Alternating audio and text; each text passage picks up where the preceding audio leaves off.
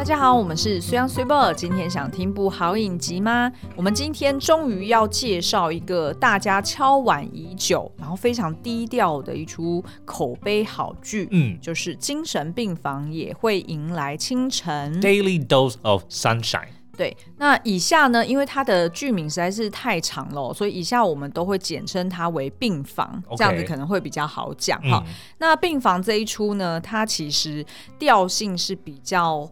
和缓，嗯，比较温柔。平静温柔哈，所以呢，其实跟另外一出二零二零年呃蛮就是说呃讨论度很高，然后很大红的那一部，虽然是精神病，但没关系，嗯、其实是结构上非常的类似的，但是没关系。哎，对，两出影集，但是没关系。对，所以其实呢，我会说病房这一出啊，追起来它跟呃精虽然是精神病，但没关系，是很不同的。嗯，精神病那时候呢，我们就是每周它是呃更新两集嘛，然后我记得我们那时候大概每两周我们就会做一支 YouTube 影片。哇，那简直是欲罢不能。对，然后去猜就是谁是谁的。高文英的妈妈是谁？哇，你看我连她的名字我都还记得。公文用，公文用，对，就是很。算是很怎么讲，很比较洒狗血，嗯，然后因为它也包了很多童话的奇幻的元素在里面，对，所以就会觉得看得很血脉喷张哦。嗯，但是呢，回到病房这一出，它就不太一样了，它就是很像它的英文片名，也就是 Daily Dose 一样，嗯，就是一天来一点。的意思对，呃，但是呢，这个良药并不苦口哦，哈、嗯，它还是有它的这个娱乐性啊，或者是故事性存在哦。那我们就来介绍一下，那这个病房它的特色是什么？基本上呢，它跟这个精神病的结构非常像哦。它也是，哎，这个女主角也是一个护士哈。然后呢，她同样会获得呃，就是从爱情那边来的一个力量跟疗愈哈。然后呢，哎，在每一集里面呢，同样你会看到呃，就是不同的病人哈，就是因为它主要的场景都是在精神病房里面嘛。对。那所以你也可以看到其他病人呃的呃罹患不同的病症所呈现出来的。样貌以及背后的故事哦，那而且呢，就是以主角本身，他们也会有不同的病症，嗯、所以就呃不会只是好像呃拉的比较远的距离，都是他们在看其他病人的故事，对很多时候也都会回到他们自己身上，然后去展现给观众看说，说哦，那为什么我们的主角们他们也会罹患一些病症？嗯、好好，那所以呢，其实我会觉得呃。病房这一出呢，它的调性是更加的写实，然后也有更多的篇幅，其实是去呈现了病房里面的日常哦。所以相信大家也可以看到蛮多类似我们台湾医院里面的状态。嗯，也就是说，呃，这些呃护理师们是非常辛苦的，哦、就是每天日常是非常的忙碌，就是包含他可能自己的家庭，或者是他自己有什么样呃个人的私事，其实他根本没有时间去去联系，或者是呃。呃，去去照顾到，所以其实呢，他这里面也探讨了一些哦，就是医疗资源的分配啊，嗯、然后以及这些医护人员他们辛苦的日常哦。好，那所以基本上你可以把精神呃，不，你可以把病房这一出当做是一个算是职人剧，嗯、就是。其实我自己觉得，如果就是想要对于呃精神病房，或者是说对于呃这一科别有想要有一些入门的知识，嗯。其实你很适合就直接进来看这十二集，所以甚至是可以把它当成科普剧来看。哦，没错没错，嗯、因为它真的是介绍的巨细靡遗，可是并不会让你觉得无聊。对，或者是说教。对对对，嗯、呃，我可以举个例子，譬如说，呃，他为了要让大家可以用那种比较第一手，或者说比较就是第一线的那种感觉，嗯、去体会说，哦、呃，病人在呃罹患某个病症。他当时候发作的时候的那个感受是什么？对，他就会直接用一些特效去处理。举例来说，呃，当呃有病人他是恐慌症发作的时候，嗯、那那个医护人员他们就是在演习会里面就会教你说，哦，你就想象哦，就是一般人很难想象说，怎么会有人突然就想要窒息？嗯、明明你自己的鼻子可以呼吸啊，你就算鼻子不能呼吸，你嘴巴也能呼吸啊，又没有人把你捂住，那你为什么会感觉哦、呃，就是恐慌症的时候会有那种窒息感呢？那他就是让大家两两去做实验，譬如说像我现在就是给你一。根吸管，嗯，然后你只能透过吸管去呼吸，就是含在嘴巴里面。然后呢，我会把你的耳朵给捂住，嗯，然后呢，你自己要捏住你自己的鼻子，对，然后你就这样子，就是长时间的用吸管去呼吸。哦，那你想象会感觉怎么样？那一定当然就会觉得氧气不足嘛。对，就会觉得氧气不足，嗯、然后可能大概哦数个一两分钟，你可能哦还可以勉强就是吸一些氧气，嗯、但是很快的你就觉得你自己受不了了，很想要挣脱，就是我的双手，或者是你自己就不想要再捏鼻子了。嗯、所以它就是类似像这种研研习会的这个过程，然后让观众哎立马就可以理解说啊原来是这个样子，嗯、而且同时呢，他用特效去处理的时候，他就是让呃这个。病人呢，他可能直接就感受到说，哎，怎么突然好像我的脚底下有水？嗯，怎么好像这个环境突然水就淹起来了，然后慢慢的淹到我的胸口，慢慢的淹到我的鼻子，然后渐渐的我就好像溺水了。是，所以他也会透过这种就比较偏向特效的方式去呈现，所以你就会很能够。呃，当然我们绝对不能够百分之百的理解，但是至少你就马上就在视觉上面，你就可以呃看到说啊，原来大概是怎么样。哦，所以就是除了会让我们看见，比如说一般的戏剧里面，如果当角色们有类似的病状发生的时候，我们可能就只是用一个比较远的距离去看他们呃。外表上面，当他们发作的时候，可能就是很慌乱啊，或者是有一点暴力的行为，或者是表情。但是这部影集就会特透过特效，让我们试着让观众能够身临其境，就是去到他们的鞋子里面去感受他们的、这个嗯、到他们的鞋子里面，算你 算算去感受他们的体 他们的感受这样子。对，好，举例来说啦，还有另外一个，譬如说，呃，我们之前时常会听到说啊，忧郁症在发作的时候。会连下床都没有办法下床，嗯，吃东西可能连拿个筷子、拿个汤匙你都没有力气，是，他很有可能是连下床的力气都没有。当他一踩到地板上的时候，那个地板好像是一个流沙，嗯，然后他整个人就会陷下去，所以他连跨出第二步的力气都没有，是，就是他需要耗费他全身的力气。才有可能就是慢慢的跨出那一小步，嗯，他就是用这样子视觉的效果去呈现。我们大概只有在冬天很冷的时候要，要要半夜要上厕所会 会挣扎很久吗？会挣扎很久，但是我们倒不会，我们一下床可能就哦快速的你就冲去厕所，但是你并不会说啊，我连第二步我都会会啊，会有想说哇，真的真的有必要吗？还是我干脆就忍到早上算了。好，那所以呢，呃，这个就是我会说这一出影集真的是堪比良药，但是一点都不苦口，嗯、只是说良药甜口，哎，良药甘口啊，甘口甘口，嗯、只是说就是它的就是每一到两个故事的确都需要你花一些时间去沉淀，然后去。呃，算是他蛮能诱发你的同理心的，是因为我在那个群组里面看到蛮多人几乎是每集都哭哎、欸，对对对对对对，嗯、所以其实是并不会说哦看了感到很悲伤，不是那种感觉哦，而是你会好像被好像被接住一样的感觉，对对对，嗯、然后你会忍，就是说你会很容易同理他们的感受，对。对，所以我才会说为什么我追起来是有一点慢的，嗯，因为大概就是每追一两集，我可能就。要沉淀一下，对，要沉淀一下。好，OK，那我今天想要来分享呃里面的一些角色，然后也想要呃探讨说，我觉得最初影集它嗯算是带给我最大的两个启发哦，嗯、一个就是诚实的爱自己与接受被爱，嗯、虽然听起来真的是很八股，很老老老生常谈，对，但是呢，基本上我觉得他的那个就是。他的最算是最核心的一个精神，其实真的就是这个，嗯、因为你唯有爱自己，你才会发现你，你才会有病视感。哦、意思是说，你才会关注到说啊，something is wrong。对，嗯，否则如果你不够爱自己，对，那你的确就会一直受外界的刺激，受外界的事物给推动着，哦、然后去过着每天的这个 routine 的生活，那你很有可能就会。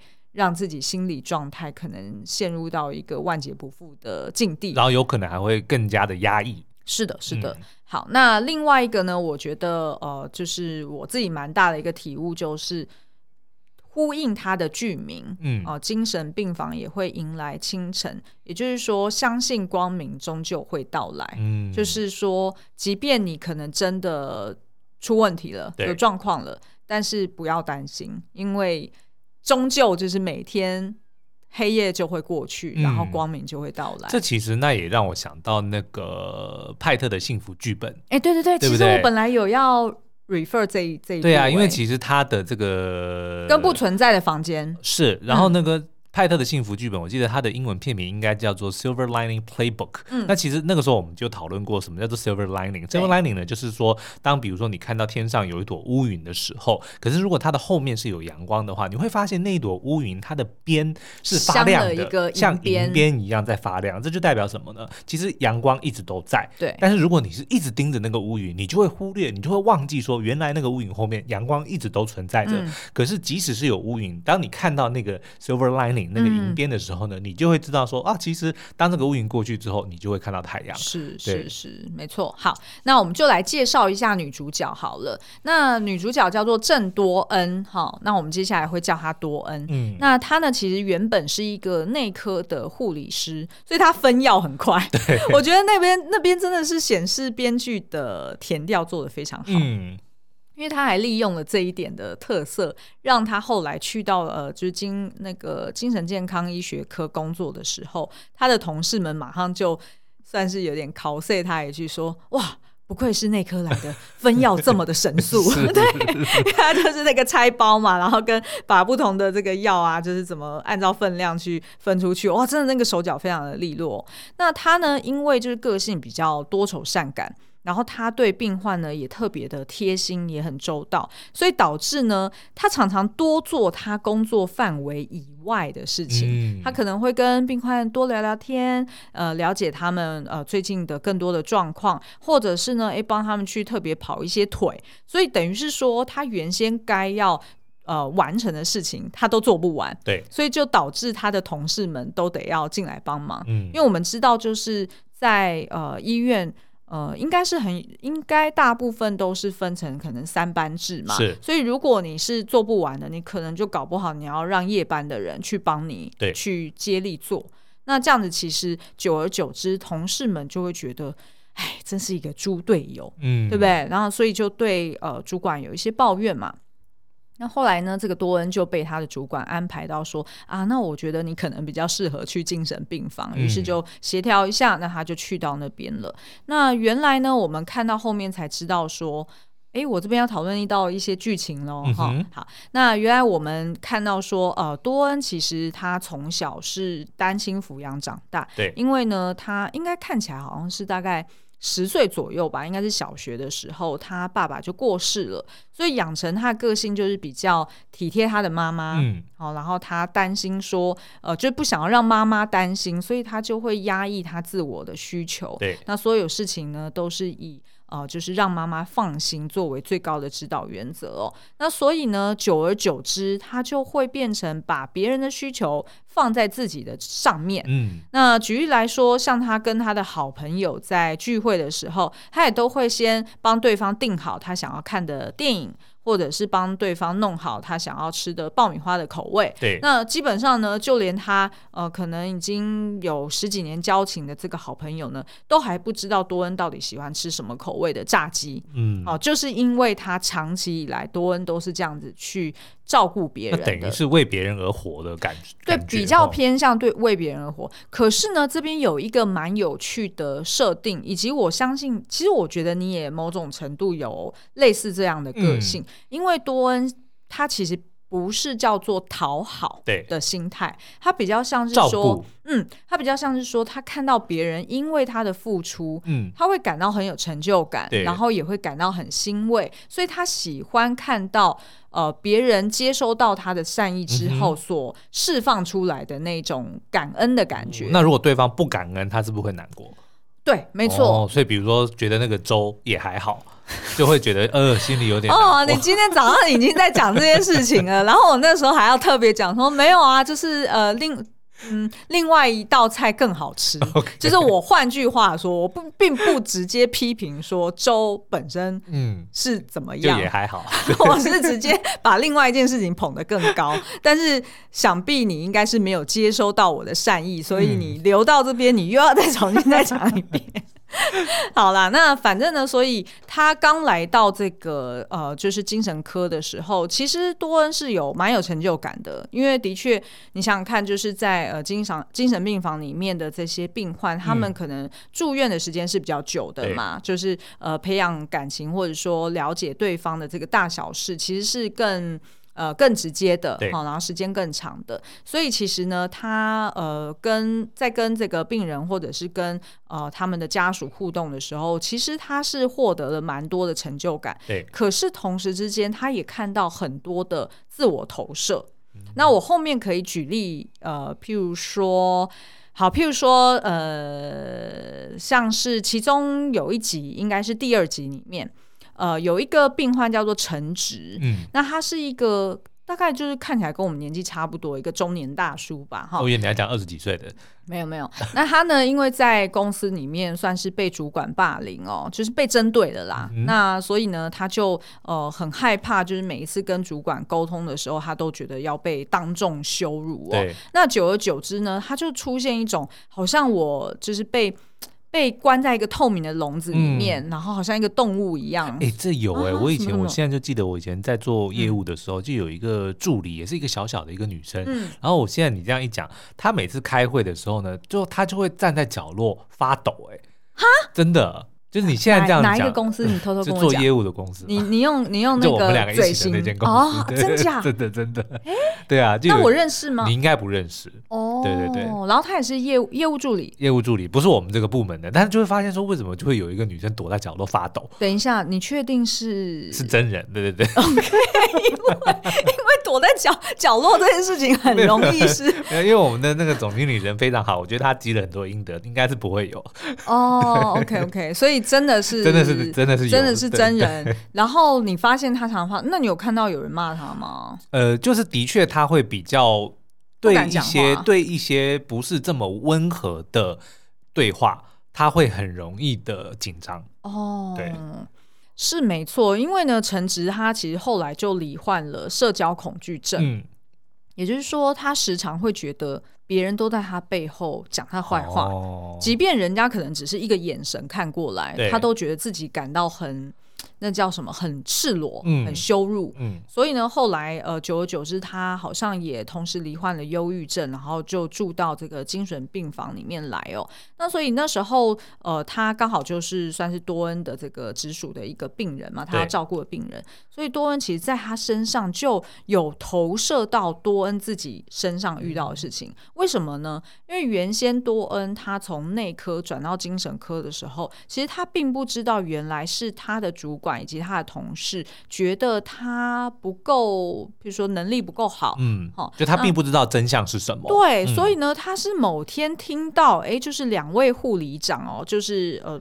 反正就是他前后任的这个上司，在这个食堂里面对话的时候，他才知道说，原来是我内科的护理长嫌弃我，嗯、才把我丢到精神科。对，那现在好了吧？就连精神科的护理长都知道，原来我就是一个这样子，能力不够、或者是呃太过呃芝麻蒜皮都要管的这样子的一个护理师。对，所以他就。开始觉得很自卑，然后呢，回到这个精神科的时候，也一直觉得说啊，那其他的同事的很一一定很快的也会知道我的真相，然后他就会变得跟陈植一样，会一直去注意说，呃，同事们是不是在讲我的坏话。那所以呢，其实呃，从这边就等于是编剧在第二集的时候，其实就在铺陈这件事情了，嗯、就是让多恩，就是他是一个心理比较敏感的一个人，对，嗯、然后而且我觉得呢，也是因为他一直以来他就是刻意的去。养成他的习惯是去把别人的需求放的比较高，对，所以你看哦，原先就已经比较敏感了，然后他又会去抬高别人的需求，嗯、那是不是变成自我压抑，越来越渺小，自己越来越渺小？对对对。那到了第四集呢，其实多恩就又在遇到另外一个病人的一个攻击哦，那那是另外一个患有这个妄想症的病人，叫做夏兰。嗯，那那个夏人因为他从曾经就是被诈骗，所以他就发病了。那当他进到这个病房的时候呢，诶，因为也是多恩照顾的嘛，就他就开始怀疑多恩偷他的钱。嗯，明明他可能根本没有带那么多钱进来，但是因为毕竟他已经生病了，所以他就直接把这个怒气转到多恩的身上，所以就对对多恩呢，不仅是这个言语霸凌哦，对他就是拉他的头发啊，嗯、然后呢，诶，甚至是还把这个精神病房的这个墙壁一夜之间画满了，就是怒怒骂他的这个字眼。对。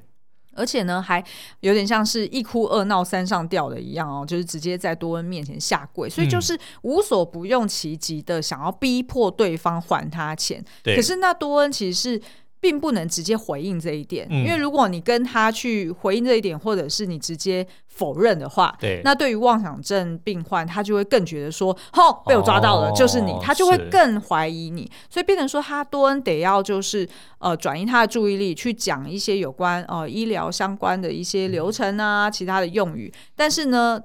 久而久之，多恩其实就很痛苦，对，很受伤，对，所以他还一度躲到这个他们的秘密小房间里面去大哭，然后说，虽然他不想要承认这件事，但是他真的好讨厌这个病人哦，是对不对？因为我觉得，我能想象，对我我觉得可以理解，就是医护人员他们知道他们得要秉持他们的专业，但是一定也有遇到那种。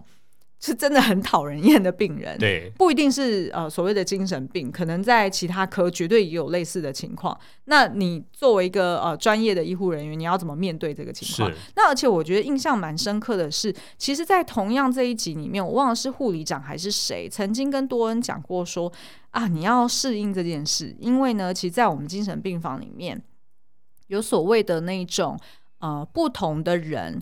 你可能会遇到不同的病症的病人，嗯，你可能会比较跟他的频率比较不对哦。譬如说像呃多恩，可能就是所谓的哦妄想呃妄想症，我不知道，就是类似像这样子。然后是妄想症苦手，但他可能哎对对对苦手苦手，忧郁症他是专家，类似哎对对对对对类似像这种。对，那我觉得那个其实有可能是呼应自己的人格特质，是是是，或者是自己也有类似的这种。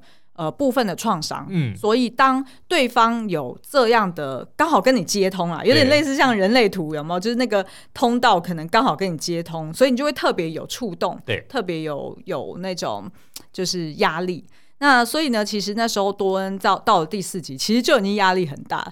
那但是呢，压倒他的最后一根稻草，其实是、嗯、反而是他最在意，而且也。算是最照顾多恩的一个病人哦，对，那就是呢，另外一个罹患妄想症的金书丸。这个金书丸呢，其实他原先就是还没有入院之前，他其实是一个考生，对、嗯，他就是专门在考那个呃，就是公务员，然后也考了七次，但是呢，就是连续落榜哦。嗯、那其实呢，他为什么会那么坚持，一直要考？呃，其实有两个原因。第一个呢，表面上的原因是因为他每次考试呢，他都只错一两题。对，你说这个会不会？那已经及格了，不是吗？你说没有，他们可能就是刚好，我不知道他们的那个公务员的标准是什么，哦、是要全部全对。我不知道，我不知道。哦、但是呢，他就是每次就只差一两题，他就可以上了。所以我觉得可以理解说，哦哦、只差一两题就可以上了，而不是只错一两题。呃，对对对。Okay, okay 所以我觉得可以理解说，呃，为什么这样子的人。他会一直想要再考下去，对啊，因为他就会觉得说啊，很扼腕呐，就只差这一两题，再试一下，哎，对对对对，再试试不是？对对对，其实这个这个想法，或者是说这样子的一个情绪的阴影，嗯，有一点像我们之前其实有介绍过心理师许浩仪的情绪阴影里面，其实有个原型，对，叫做运动家原型。嗯，我记得我们是在。呃，我们的蓝调时光这出韩剧的时候有介绍过，呃，恩熙与哎，恩熙与东熙，呃，对。对，就是第一前三集的那一对。哦，不是东熙哦，东熙是李秉宪那个角色。啊，我讲错了，那是恩熙与忘记了，对，恩熙与汉修。哦，汉修，对对对，他们两个人呃，在就是我们的蓝调时光的前三集是所谓的主角。呃，高中时的青梅竹马，或者高中时曾经接吻过的一个初恋啦。哈。他不是一直都叫他抽沙朗吗？是。然后那个恩喜啊，就是不是李银珍，对，就是护理长。对对。那哦，为什么讲那边？哦，好好，反正呢，就是我们那时候不是讲说，呃，我们的蓝调时光里面的那一对，嗯、其实他们两个人就符合运动家原型。对，那金书丸为什么也是运动家原型？其实呢，这种原型就是会不断的自我催眠，说再一下就好，对，再一下就好，再努力一点，荣耀就在前方。嗯、所以我们再就是下一次再更用力一点，下一次再更努力一点，下一次再这个怎么样？然后他就会变成忽略了他自己可能。呃，体力或者是在精神上，或者是呃，他付出的钱里面，嗯、他可能已经呃无法去承担了。就这种拼斗的精神虽然是好的，但是如果没有适当的去关照自己的状况的话，嗯、就有可能会有不好的后果发生。对对对，嗯、然后呢，这样为什么他们会这样子？就是因为呢，他们想要超越内心的自卑感。对，那以金书丸来说呢，他的自卑感源自于。呃，第一个当然就是我们刚刚前面讲的，他连续考试都落榜，他就会觉得说自己真的很弱，嗯，就是连他补习班就是哎旁边介绍来一个学弟，对，哎怎么这一届就考上了？然后别人，然后人家还安慰他说啊学长啊，就是谢谢你的照顾，我相信你一定下次就可以的。嗯，反正呢，他经书完他就会觉得说，第一个就是我是不是真的不够努力？嗯，要责怪我自己。对，第二个就是说我是不是真的那么笨？哦为什么人家考一次考一次可能就考上了？对对，那再第三个就是说，他其实是来自于一个比较算是中中产阶级啦，嗯、就是一个比较小康的家庭，所以其实爸爸妈妈能够留给他的呃物资啊，或者是呃金钱的这个支支援，其实没有那么多。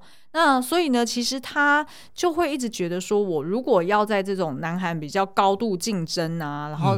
阶级流动比较差的这种呃社会生存的话，他觉得他唯一的出路就是考上公务员。对，他觉得其他的工作他都没有办法胜任，或者是他都没有办法出人头地，嗯、所以他就抱持着这样子的呃运动家的原型，这样子的精神，想要透过一些比较积极的行动来超越内心的自卑感。嗯，所以就会变成你看哦，他当时候在精神病房的时候。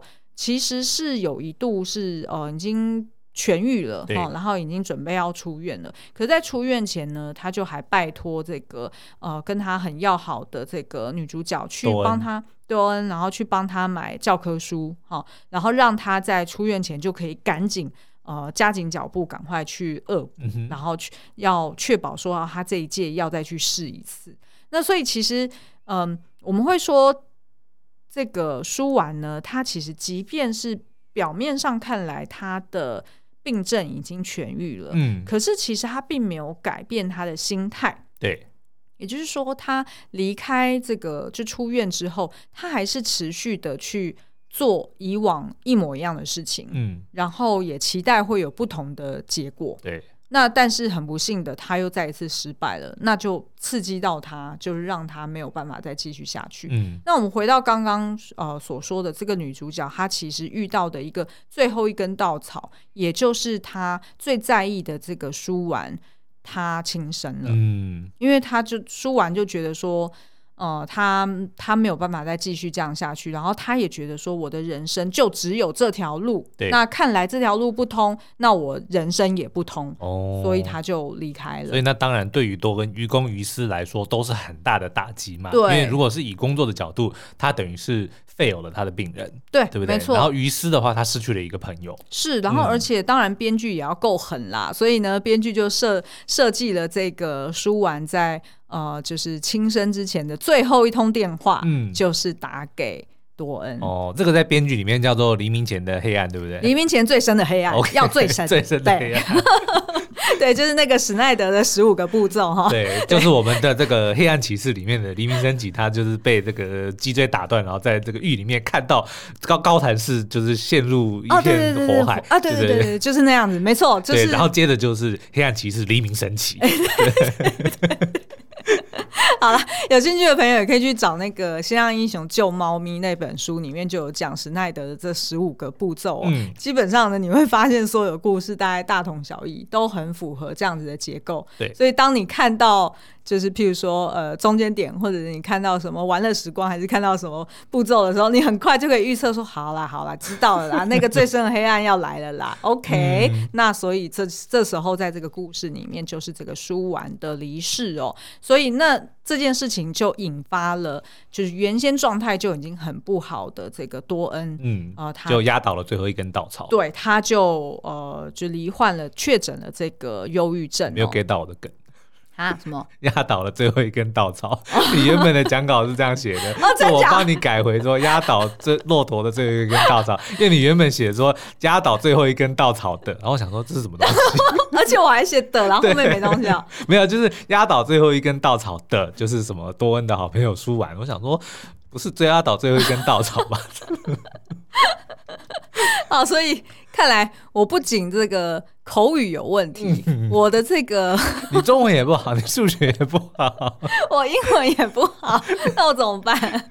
好啦，那反正呢，所以呃，这个多恩他等于就发病了哈。嗯、那其实我觉得蛮蛮动人的，就是最后面编剧这个安排，就是说多恩他在发病的时候，即便他自己是护理师。嗯他却也没有病逝感，嗯，然后我觉得这个才是这出剧最精彩，然后最有戏剧效果的地方。病逝感你要不要定义一下？就是说察觉自己有问题。哎，对对对对对对对对对对，就是呃知识的事嘛。哎，对对，知识的事识别的事。对对对对对。然后呃，所以你看哦，就是其实如果当初哈这个编剧他是去跟。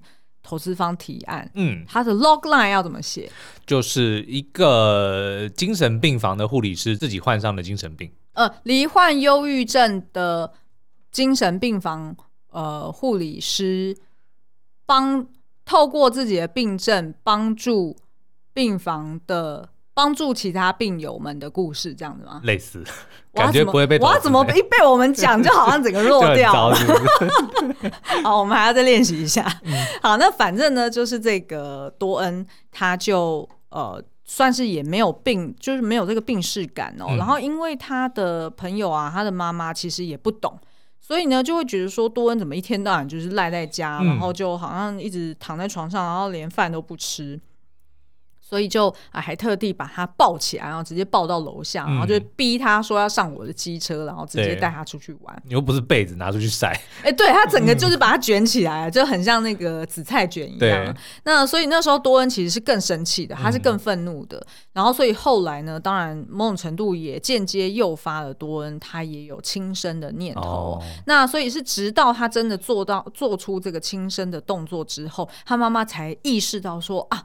我女儿真的是有问题的，所以才赶快透过救护车把她直接送到另外一间精神病院里面。嗯那所以多恩一开始在里面在治疗的时候，其实他自己是失去了这些事件的记忆。对，所以在那个状态下，他还是没有病识感的。他甚至还会跟呃，就是治疗他的医生直接去对呛说：“我不知道你有没有搞清楚哦，嗯、我自己可是来自精神病房的 护理师哎、欸，嗯、那轮得到你在我面前我？我如果有病，我会不知道？对，所以他一开始他其实是把心房给关上的。对，所以在这样的情况之下，的确对方是没有办法。积极的治疗哦，这其实让我想起整个影集的第一幕的，嗯、其实就有一个意象，嗯、他在一个人在他自己的房间里面，嗯、但是那个房间感觉就像是一个孤岛一样，啊、然后随着这个应该是天慢慢亮起，对才让这个孤岛慢慢就是旁边的这些地形或者说建筑物才慢慢浮现，嗯、所以其实那个时候就已经在暗示说主角。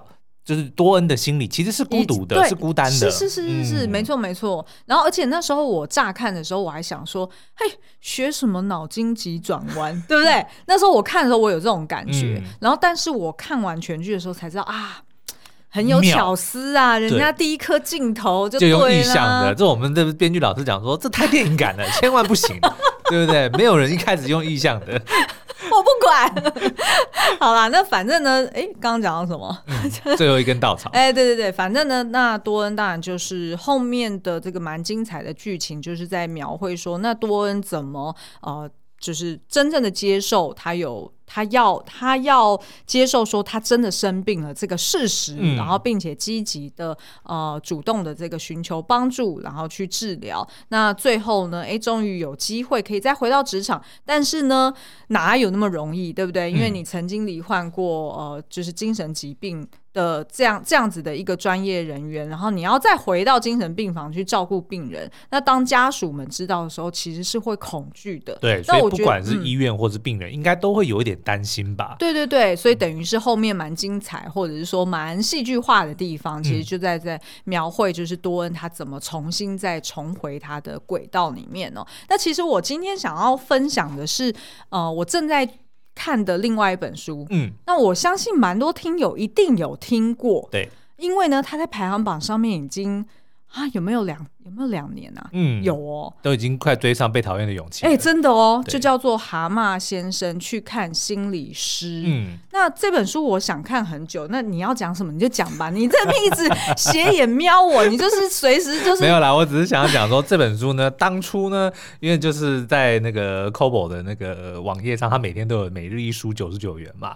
然后呢，大概很久以前呢，我就看到，哎，蛤蟆医生，呃，蛤蟆先生要去看心理师，这个我听过久。讲大名很久了哦，嗯、要就赶快说要不要买。嗯、那但是呢，这个东西都要先 run by Cibo 会比较安全一点啊。所以呢，我就问他说：“哎、欸，那个今天有心理师蛤蟆医师蛤蟆先生去看心理师，九十九元要不要买？”你说不要。嗯。然后结果呢，大概两个月两个礼拜以前说：“嗯，我想要买这本书，然后用原价买。” 就让金牛座的书商觉得 What the。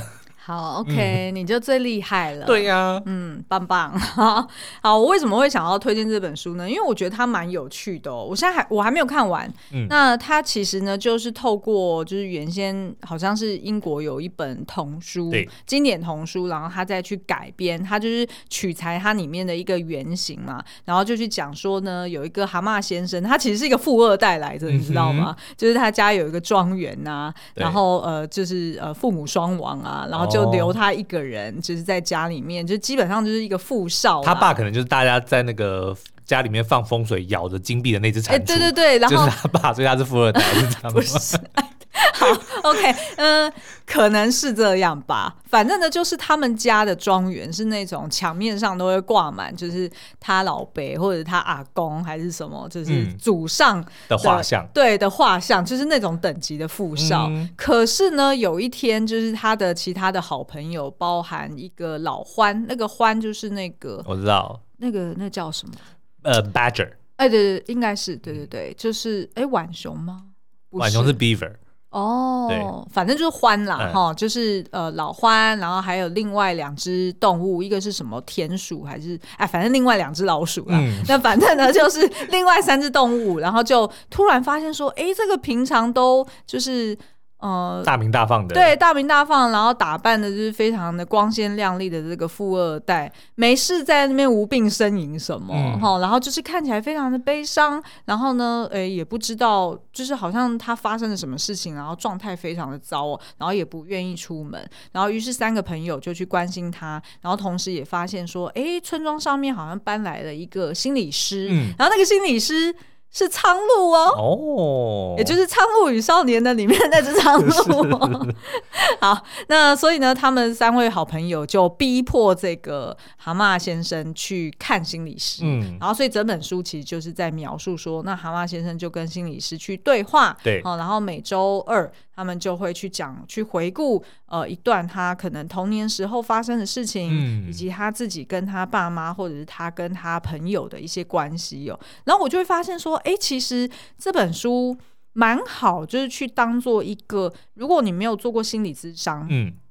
或者是呃，你想要了解到底心理师，大家怎么现在好像听到很多人都在看心理师，对，对不对？那到底是怎么一回事呢？那你或许可以从这本书去入门哦，因为他其实就是会教你说哦，通常会从呃，就是他可能会问你一些问题，然后他会让你自己去呃，慢慢的。一起去找出你真正的根源情绪的问题在哪里？嗯、那那个医生有问那个苍鹭有有问我们的蛤蟆先生说，你的脸色不太好，有点绿哦。